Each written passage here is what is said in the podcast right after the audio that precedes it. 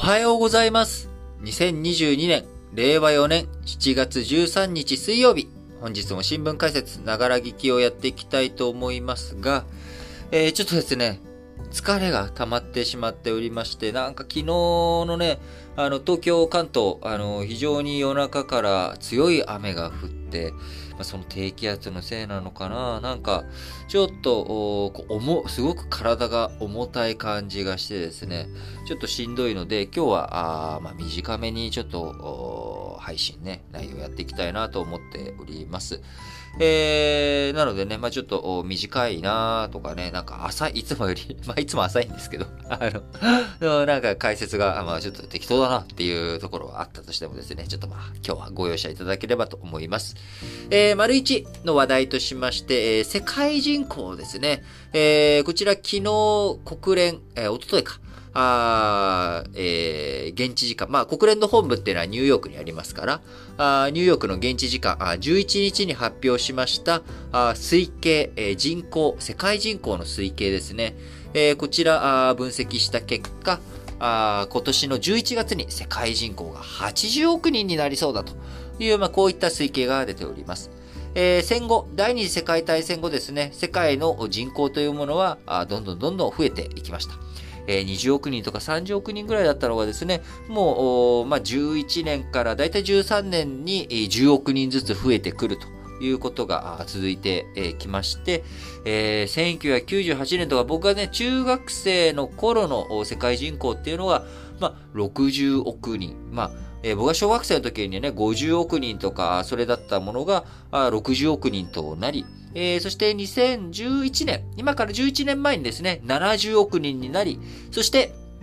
えー今年2022年に、えー80億人になりそうだということで、まあ、非常にね、えー増えてきているわけなんですが、まあ、お気づきの通り、世界11年から13年でだいたいえ10億人ずつ増えてきているということであっても、まあ、増加数がね、えー、だいたい一定だったとしても、分母である、えーそもそも世界人口が拡大しているので、増加率という意味ではね、あの、非常に今、低くなってしまっているということで、えーこの後、世界の人口のピーク、2086年、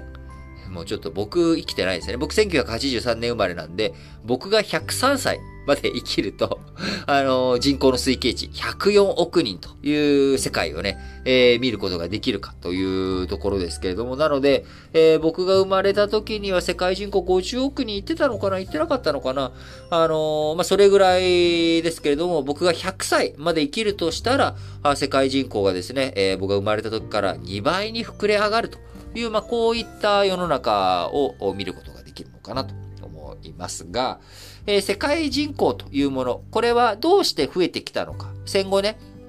なんで増えてきたのかっていうと、まあ、二つポイントがあります。まあ、うん極端なこと言うと一つだけでもいいのかな。あの医療の発達ですね。えーこちらの一言で、まあ、片付いてしまいます。えー、もともとね、なんで、えー人口増えていくかって言ったら、まあ、二つしか要因がなくて、えー人が生まれてきました。その生まれてきた人たちが死にません。えーそして今生きている人たちが長生きします。まあ、これで人口って増えていくわけですよね。えーなので、出生率とか出生数が減ったとしても、おじいちゃんおばあちゃんが長生きしてくれると世界人口っていうのは膨らみますということです。えーわかりやすく言うとですね、もともとじゃあ200万人ずつ、えー人が各世代いるっていう国があったとします。で、えー平均寿命が65歳だとして、65歳で、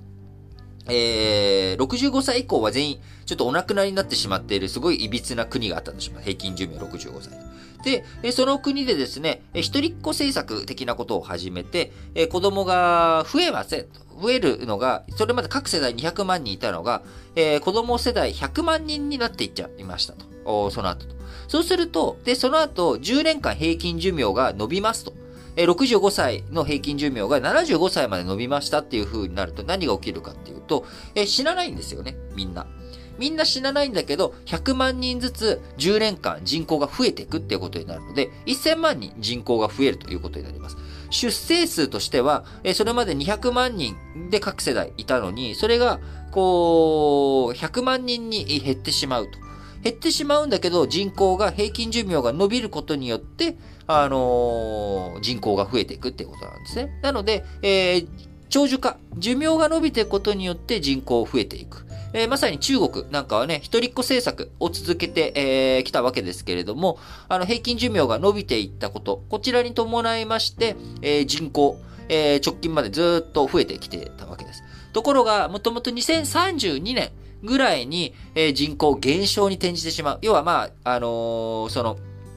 こう、寿命、長期化、寿命、平均寿命が伸びていく、こと、よりも、え、それの限界が来て、その後まあ人がやっぱりどうしても死んでいってしまう。減っていってしまう。え、それに人口増、出生数が届かない。っていうことになっていくと人口減社会となっていってしまいますけれども、えこちら2032年にそうなるかなと思いきや、2022年、え今年中にね、え人口下落の方向に行ってしまうということで、え世界最大の人口を抱える中国、えこちらがね、下落に転じてきてしまうと。同時に、えインド、えこちらがね、中国を抜くという風なあ推計。来年2023年にはですね、インドの方が人口増えるというような推計になっており、えー、今までね、ずっと世界最大の人口を抱える国は、あどこですかっていうのがみんなずっとね、えー、中国中国って思っていた。ずっと長く中国が世界最大の人口を抱えている国だという教科書の内容とかね、我々社会科で習ってたことが、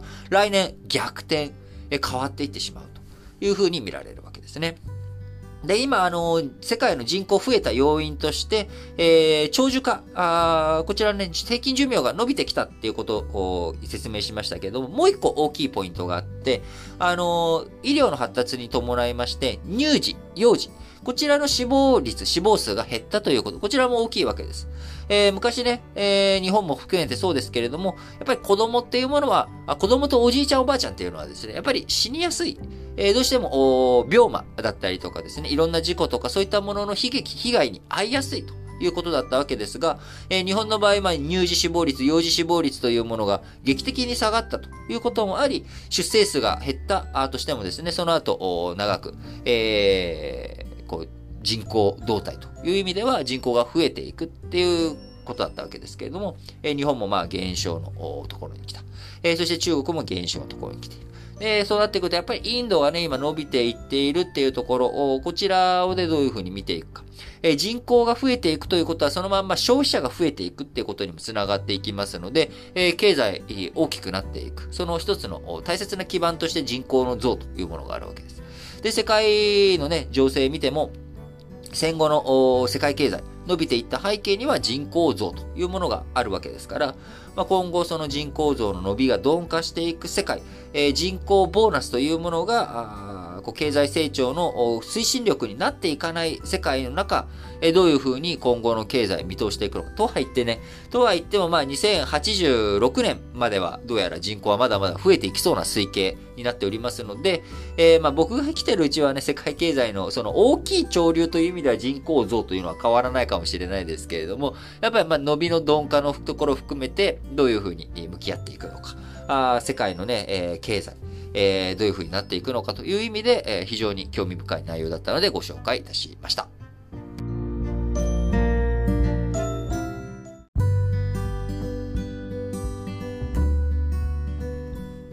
はい。続いて、丸2の話題としまして、えー、鈴木俊一財務大臣と、日本にね、来日中のイエレン、アメリカ財務長官、えー、こちら昨日12日に財務省内でおよそ1時間半会談をしました。えー、今週末にですね、インドネシア、バリ島、バリ島かな？えーと、ちょっとごめんなさい。バリ、な多分バリ島だと思うんですけども、インドネシアで開催される、えー、G20 財務省中央銀行総裁会合。えー、こちらの方にね、イエレンさんが出席されるということで、まあ、出席する途中に、えー、日本に寄っていこうと。で、その時ね、た、まあ、たまたまというか偶然、えー、その日程、日本への来日の日程と、えー、安倍総理の悲劇、こちらが安倍元総理の悲劇というものが重なったことから、あイエレン、えー、さんもですね、えー、お通夜の方に参列ということになりましたが、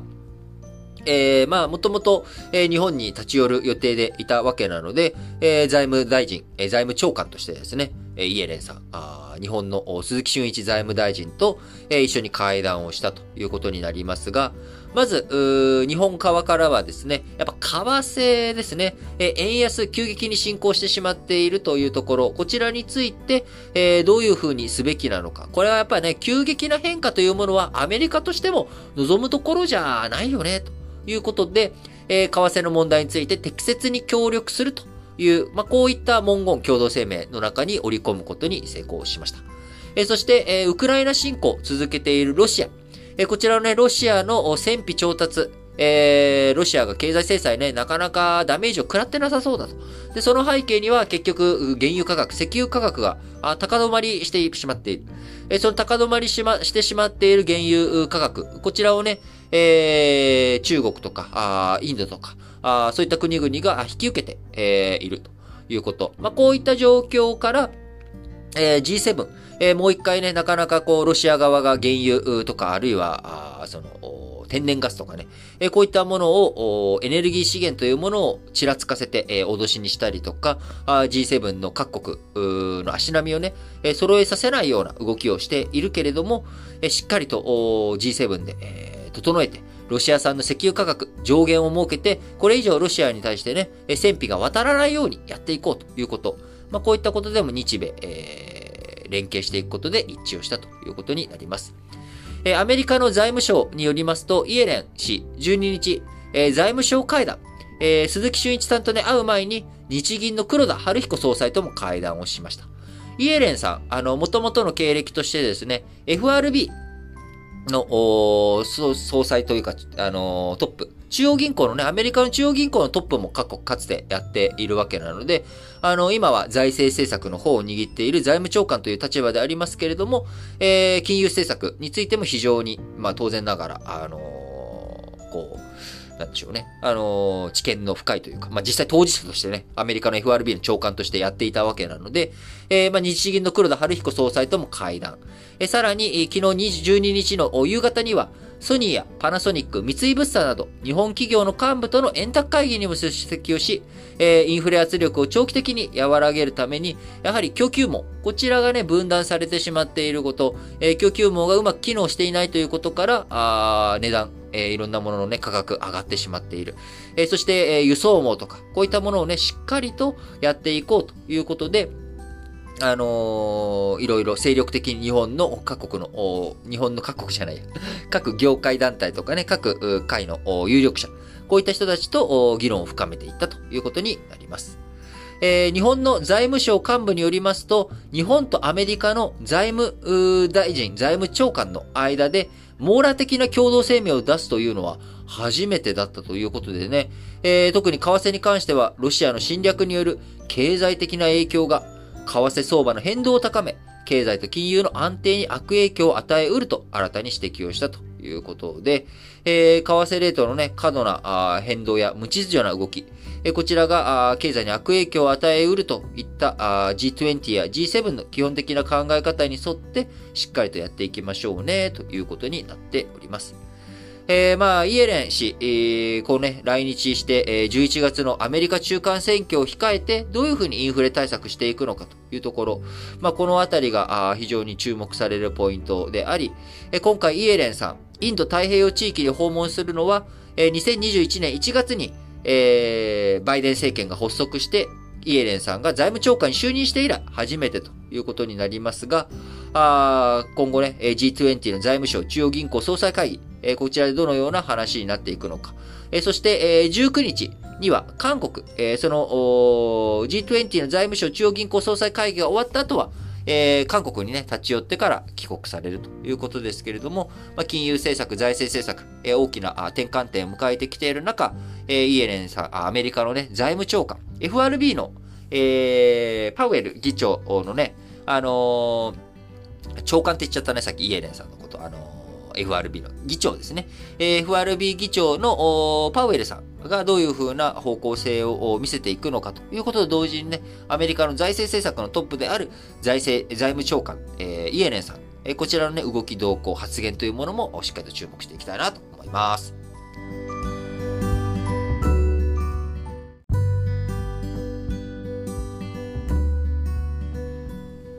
はい、えー、丸さんの話題としまして、新型コロナですね。こちらの感染者数、えー、まあ、日本だけじゃなく世界的にも今、あ増えてきているという中、まあ、日本もですね、えー、数ヶ月ぶりに東京都1万人を超ええー、日本全国でもですね、あの非常に多くの感染者数を出してしまっており、えー、沖縄県、愛媛県など1日あたりの感染者数が最多を更新する地域も今相次いでいるという状況になっております。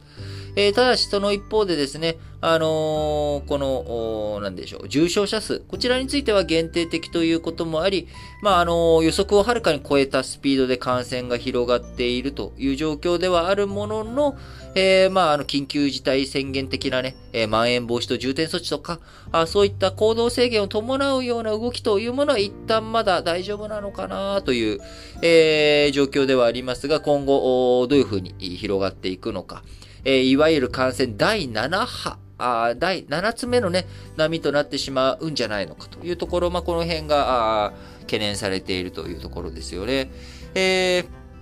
まあ、あの、ワクチンも打って、えー、こうワクチンも行き届いて、それでも、やっぱり感染者数が止まらないというところ、まあ、こちらのね、やっぱ限界的なものをすごく感じる次第ですよね。あの、まあ、その重症者になるかならないかというところもね、もうわかんないですし、まあ、やっぱり、かからないに越したことはないというかね、まあ、健康であることにね、えー、こう越したことはないっていうのは間違いないわけですけれども、なかなかこれでまた、あの、経済的な活動とか、ちょっと、こう、緩めようか、あの、経済活動するのとか、あそういったところにね、えー、行くかどうかというところが少し懸念されるところですよね。え都内のコロナ病床使用率、え昨日12日時点で41.1%と、え医療体制を見直す目安としている40%を、え超えました。東京都としては病床を現在の5000床から7000床に引き上げるよう医療機関に要請をし、今現状ね、あの、感染拡大とともに、暑さによる熱中症、え、こちらも増加が相まって、全国的に搬送困難事案が増えているという状況。えー、こういった中、医療体制の強化、急務となっております。え去年もね、夏場暑くなっていくのに伴いまして、新型コロナの感染の波、大きくなったということがありました。えー、季節、普通ね、普通じゃないや、あのー、新型コロナじゃなくて、例えばインフルエンザなんかはね、秋口から冬にかけて、えー、という季節性あるわけですけれども、あの、新型コロナはね、なんかまあ暑かろうが寒かろうが、あこう、猛威を振るうというような状況になってしまっておりますので、まあ気をつけなきゃいけないなと。で、あのー、まあ、僕の周りでもやっぱり感染している人っていうものが増えてきておりまして、えー、感覚値的にはですね、もう完全に僕のこの周りですよ。僕の周りの感覚ですけれども、やっぱ1年前と比べると、えー、あんまりその感染者数という意味ではやっぱあんま1年前と変わってないなと。ただ、えー、症状の話を聞くとですね、えー、1年前にかかった人たちっていうのは、まあ、ワクチン打ってなかったという人たち。で、今回かかってる人たちっていうのは、ワクチン打っててもかかっちゃっていると。えただし、そんなにその、熱のね、上がり具合、まあ、それでも普通の風邪よりもしんどそうなんだけれども、まあ、なんとか、こう、まあ前、その1年前の話よりも、よりと比べるとまだましなのかなというようなところですね。とはいえですね、やっぱり、こう、健康が一番ですよね。えー、こうなんかやっぱり、こう暑さの中、僕も今日、元気がね、なんか最初丸一のところで言いましたけれども、その低気圧のせいなのか、ちょっと気力のところでね、えー、ちょっと体が重だるいような感じがすると。まあ熱もなければ、まあ、あの、その、なんだ、全身にその疲れが、こう、乳酸が溜まってる感じ？えー、そんなところなんでね、あの、新型コロナ的なものの、あれではないんですけれども、やっぱり、元気が出ないっていうと、なんかちょっと、うん、ね、元気がないじゃないですか。まあ当たり前ですよね。元気がないんだから元気がないんですけど。あの、やっぱり、こう、健康であることの大切さ、なんかいろんなこと、何をね、楽しみにしても、やっぱり体が元気であること、心が明るく、ね、えー、なってること。そして社会全体がなんかこう、あ希望に満ち溢れてるということ。まあ、こういったものが全部重なっていくっていうのがすごく大切だと思いますので、やっぱ、あのー、まあ、過度にね、不安になりすぎちゃうっていうのも良くないですけれども、あの、健全にね、え、意識、気をつけていきながら、あ新型コロナと、引き続き、まあ、ウィズコロナ的なね、えー、ものをしっかりと模索していきたいなというふうに思いを新たにしました。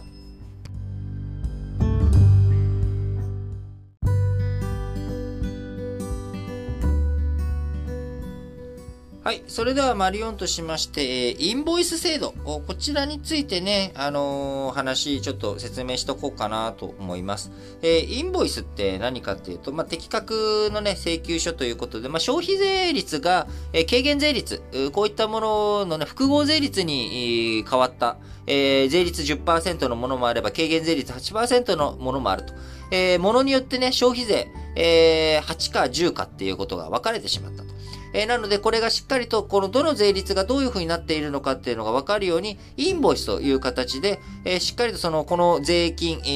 ー、税前はいくらで、税率、消費税はいくらでっていうことがわかる。そういった請求書の形、フォーマットにして、え、かつそれを出す、出せる発行元というものをね、え、しっかりと管理していきましょう。インボイス制度を導入しましょうと。いうことが軽減税率の導入とともに、え、決められて、えー、今度、施行されると。来年ね、施行されていくということ。えしかしながら、このインボイスに対する反対、えー、という声があ湧き上がっており、ま、そもそもじゃあこのインボイスって何なのっていうところなんですけれども、まあ、前にね、消費税の解説簡単にしたことがありましたが、え今回もですね、まあ、消費税絡みの話というところです。なので、まずインボイスといったら、まあ、消費税が関係するんだよということ。えそして消費税関係する上で非常に一つ大切なのがですね、あの、免税業者というものが今あるわけですよね。まあ、あの、インボイス制度導入した後、残りはするんだけれども、実質それがなくなってしまうということが問題。で、えー、消費税というものは、1000万円以上の売り上げがない企業とかね、えー、中小企業を、まあ、えー、個人事業主とか、まあそういったところについては、消費税、えー、納めなくていいよということで、益税としてね、あのー、まあ、自分の懐にポッポに入れてもいいよっていう、こう、まあ、限定的な措置というか、まあ、そういったものが取られてきました。で、インボイス制度を導入した後もですね、別にその、益税の仕組みっていうのはなくならないんだけれども、あのー、払う側ですね、企業との取引の中において、インボイスを発行できない業者から、業者に支払った消費税というもの、こちらは、えー、その、払った側がですね、えー、消費税を払ったと。えいうふうに見なされない。消費税を納付したっていうふうに見なされないっていうことになってしまうので、え払う側が損しちゃうと。インボイスを発行することができない業者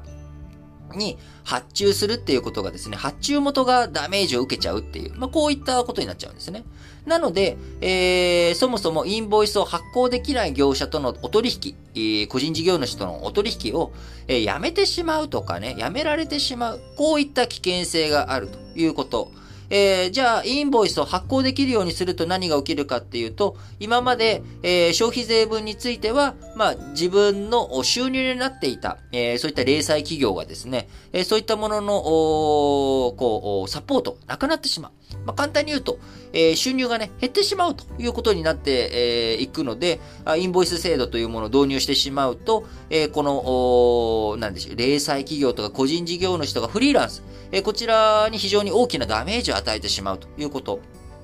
えこれがね、まず問題視されて、えいる。その声を、あの、フリーランスとかね、えそういった人たちが声を上げている理由で、ということになります。ただ今の説明でもお分かりになるように、いや、それってさ、もともとその消費税を自分の収入にできてたのがおかしいんじゃないのということ。これをね、言われちゃうと、まさに正論なんですよね。えー、なので僕自身も、あの、インボイス反対ですって、まあ僕も個人事業主なんでね、あの、インボイスめんどくせえなっていうのは非常に思うわけなんですが、えー、さはさりながら、まあ、今までがおかしいっちゃおかしいよなっていうね。まあ、こういった気持ちにもなっちゃうので、まあ、そんなにあの大きく、大きな声僕は反対反対とは言ってないんですよね。まあ、あのー、反対の声がね、上回って、あの、この制度見送りになってくれたらいいなとかっていうのは思っちゃうんですけれども、あのー、なかなか、まあ、そうは言っても理屈難しいよね、と。で、もう一つが、あの、ただそれとは別の問題もありまして、この発行主、えー、インボイスをね、発行しますっていう方側は、きちんと登録をしなきゃいけないっていう問題があるわけですよね。この、え、業者さんはしっかりとインボイスを発行できる消費税を納めているちゃんとした業者さんですっていう登録をします。で、その登録をするときに、本名とか住所、これが個人事業主の場合だと、要は、その、住所を、え、オフィスとかじゃなくて自宅と一緒にしてしまっているとか、あるいは、まあ、当然、個人事業主なんで、え、屋号の代わりに本名、屋号というか、まあ、本名が、分かってしまう。え、そうすると、例えば、えー、漫画家さんとかですね、あるいは芸能人とかでもいいんですけれども、えー、芸名とか、あペンネーム、こういったもので活動してますと。えー、例えば僕がね、リ・トンユンっていう名前を明らかにしたくなくて、えー、違う名前をね、使っているとしますと。えー、なんでしょうね、あのー、日本太郎とか、えー、そういった名前で活動していたとしますと。えところがあ、この人のインボイスっていうもの、この人にじゃあ仕事をお願いして喋ってもらおうと。えー、喋ってもらって、講演してもらおう。で、じゃあその人から出てくるインボイスのところに、本名とか住所、こういったものとかね、その的確ナンバーとかを見ていくと、あ、この人って、どういう、どこに住んでるのかとかっていうのが分かっちゃうと。丸分かりになっちゃうっていうことになっちゃうんですよね。であれば、あその人に対して仕事を発注するとか、そのコアなファンとかがね、仕事を発注するっていうお願いをして、えインボイスをもらうと、えー、そこに、えそのインボイスのね、ナンバー、登録ナンバーが分かる。で、その登録ナンバーから、あ国税庁とかのホームページに行くと、えー、多分国税庁だったかちょっとどこだったかわかんないんですけど、その人の僕の住所とかが丸分かりになっちゃうっていう、まあ、こういった問題があるわけですよね。まあ、ここの部分についてはやっぱりちょっとね、制度を変えていかないと、これは非常に、えー、危なっかしいと。その、個人事業主の、えー、活動、を阻害するっていうことになってしまうので、えー、あるいはね、あの、安全とか危険、危険を、危険性がね、高まっていってしまうということなので、その点についてやっぱり見直しを進めていってもらわないといけないんだろうなというふうに思っています。まあ、表現の自由とかね、まあ、いろんなものを担保していく上で、えー、インボイス制度という、その、一つの、えー、税制なんだけれども、税制の導入の仕方、あ仕組みの導入の仕方以下によっては、あ表現の自由が脅かされるとかね、えー、その個人のいろんな活動が脅かされる危険性があるということ。えここの部分が僕らが意識しなきゃいけないポイントなんだろうなと思っております。えー、もちろん物事ってね、えー、そのいろんな見方、いろんな見え方があるので、えー、必ずしもそのインボイス制度が僕はもう絶対にこんなこと入れちゃダメだみたいなことを言うつもりはないんですけれども、あの、いろんな見方をね、しっかりと持っていく必要があるなということで、えー、すごく簡便的ではありましたが、えインボイス制度についてのご説明とさせていただきました。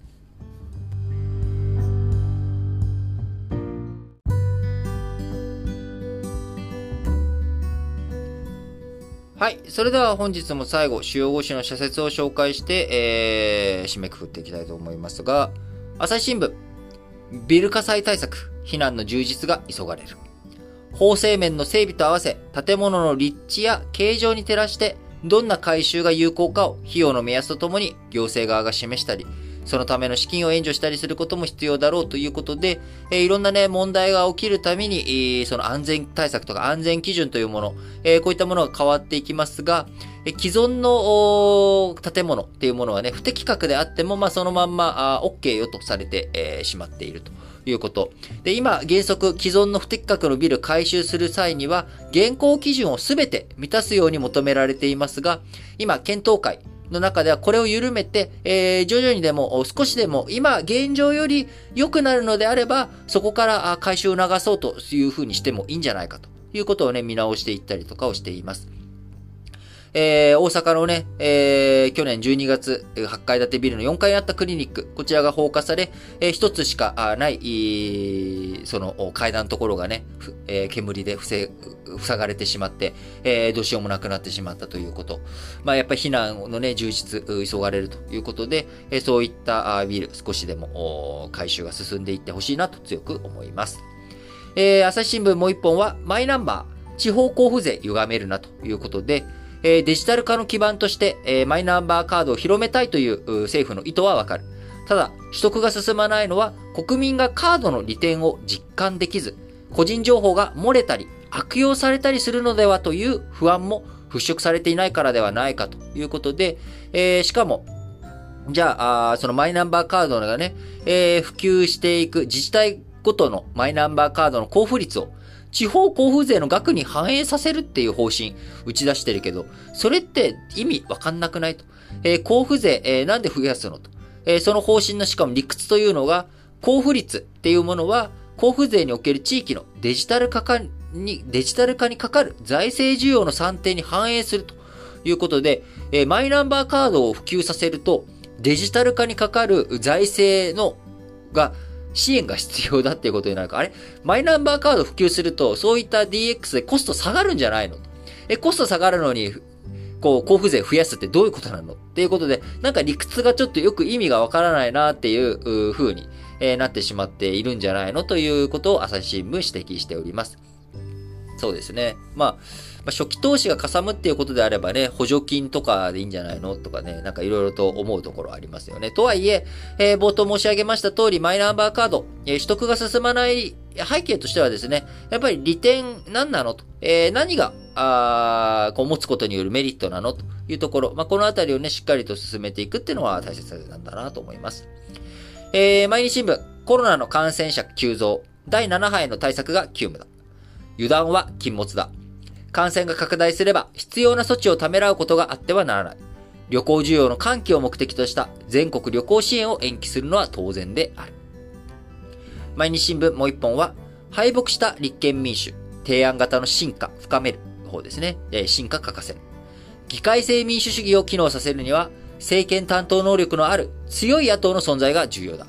立憲は野党第一党としての責任を自覚しなければならないということですけれども、まあ、なかなかね、難しいですよね。実際問題、政権担当能力のある強い野党っていうものは僕は、まあ、簡単には生まれないと。じゃあ、自民党、自公連立政権に任せたらいいのかっていうと、そうもいかないと。そうなってくると、やっぱり自公連立政権に対して、えー、それが過半数割れをすると。で、その過半数割れをしたときに、え多様な意見、他の意見が入っていく。まあ、そういったところからあ政権与党になっていき、えー、その力があるんだと。なので、えー、ゆくゆくは自民党とかね、公明党の代わりになり得るんだっていう存在感、アピールしていく必要があるのかなと。そう考えていくと、えー、国民民主党とかね、日本維新の会とか、まあ、こういったところの方が、期待値高いんじゃないのかなとかね、なんかいろいろ思うところはありますよね。えー、産経新聞、スリランカ危機、中国頼みの失勢見逃せぬ。1日数時間の停電が続く。パンや卵の価格は何倍にもなり。何倍ってね、きついですよね。今、キツキツの生活している中でね、パンの値段2倍になっちゃいます。お米の値段2倍になっちゃいます。まあ、あのー、コンビニのね、お弁当の値段が2倍になる。カップラーメンの値段が2倍になる。ってなっちゃうと、じゃあ何食えばいいんだよっていう、まあそういった状況になっちゃいますよね。パンが食べれないならお菓子を食べたらいいじゃないと。えー、まさに革命が起きる状況というもの、えー、まさにスリランカの方でね、今、暴動的に、デモ隊が動いてしまっている理由っていうところにはやっぱ食えない、食べれない、生活できないというところが非常に大きい影響を与えてるんだなというのを実感させられる、え、ものだなと。調理のための燃料にも事欠く状況である。混乱を拡大させてはならない。国際社会は本腰を入れて支援の手を差し伸べるべきだ。産経新聞もう一本は、安倍氏の警護、大失態の検証を徹底せよ。検証を重ねても安倍氏は帰還しない。それでも反省点は徹底的に洗い出さなくてはならない。それは大失態を犯した警察当局の責務である。えー、読売新聞も安倍元首相銃撃、国際的な視点が欠けている。安倍晋三元首相が銃撃された事件で多くの国から心温まる弔意が寄せられている。それに引き換え、日本側の対応には国際的視点の希薄さが目立ってはならない。えー、いうことでね、えー、特に、あのー、その、僕的にはやっぱり、反旗を掲げるっていうものがね、えー、日本、安倍氏の死去を受け、バイデンアメリカ大統領、すぐに連邦政府の施設に反旗を掲げるよう指示した。インドも各地で反旗を掲げた。日本政府が首相官邸に反旗を掲揚したのは死去から3日後、えー、金曜日にね、えー、事件が起きて、土日、えー、休みを経て月曜日からということで、なんだそのお役所仕事はということで、えー、やっぱりその、なんか、あ対応がね、遅かったということを、そこら辺にやっぱ平和ボケ的なことを改めて感じますよね。あの、一国の元首相、戦後になって初めて、えー、それが、あ銃撃されて、えー、殺害されるという大事件ですよ。えー、まあ、歴史に残るというか、まあ、あの、七八事件としてね、あるいは安倍晋三殺害事件とかは、なんかどういう名前になっていくかわからないですけど、歴史の年表に太字で記されるような事件、事故、事故じゃないな、事件ですよね。えー、それに対して、えー、今まで通りのその対応スケジュールというかね、あのー、まあ、お役所仕事になってしまってるっていうところね、このあたりはやっぱりこれは、その、うん、安倍総理だからとかじゃなくて、やっぱりこう、意識、この重、とてつもない事件が起きたっていうことに対して対応どうしていくのか、えー、そこに臨時の体制が整っていない。じゃあ、あ東日本大震災クラスのね、大地震が起きた時に、えー、この官僚組織、観光庁の組織でしっかりと対応していくことができるのかっていうことをね、なんかすごく不安に思わせる内容だなっていうふうに思いました。えー、読売新聞もう一本は、ブリックス、中国主導の拡大は無理がある。えー、日本とかね、アメリカとかヨーロッパ、民主主義の理念を唱えるだけでなく、中国との経済取引にはない透明性と信頼性を強調し、えー、新興国との良好な関係を保つことは大切だ。日本は率先して役割を果たしたい。日経新聞、投票率向上へ対策の進化を深める、えー、方ですね。女性の投票率は2010年代以降男性より低い。今回は女性の候補者、当選者とも最多になり、投票率の差も縮小した。投票率を底上げするためにも、各党は女性の政治参加を進めるべきだ。えー、強く思いますね。僕は、あの、割り当て、えー、議員のね、えー、議席のクォーター制の導入というものを最初やるべきだっていうふうに主張している人間ですので、えー、やっぱり女性の社会進出、政治進出、こちらをね、えー、深めていくっていうのはね、すごく大切だなと思っています。最後です。日経新聞。食料危機の深刻化阻止へ国際対応を急げ。食料問題で国際社会の対応が遅れれば、飢餓に直面する途上国などの政情を不安定にし、世界をさらに動揺させかねない。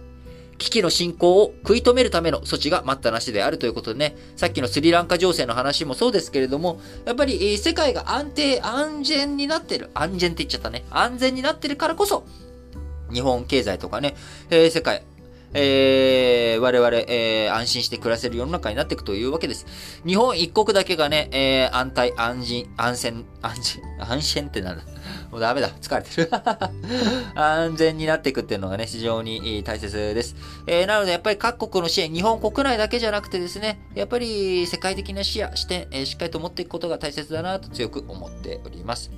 ということで皆さん本日もね、ちょっと本日いつも以上にね、グダグダ感が出てしまいましたけれども、えー、最後までお付き合いいただきましてありがとうございます。今日はですね、なんかあの、友人からですね、今この収録をしている最中にね、LINE が届いて、ねえねえ、えー、これっていつも朝収録してんの？みたいな、なんかあの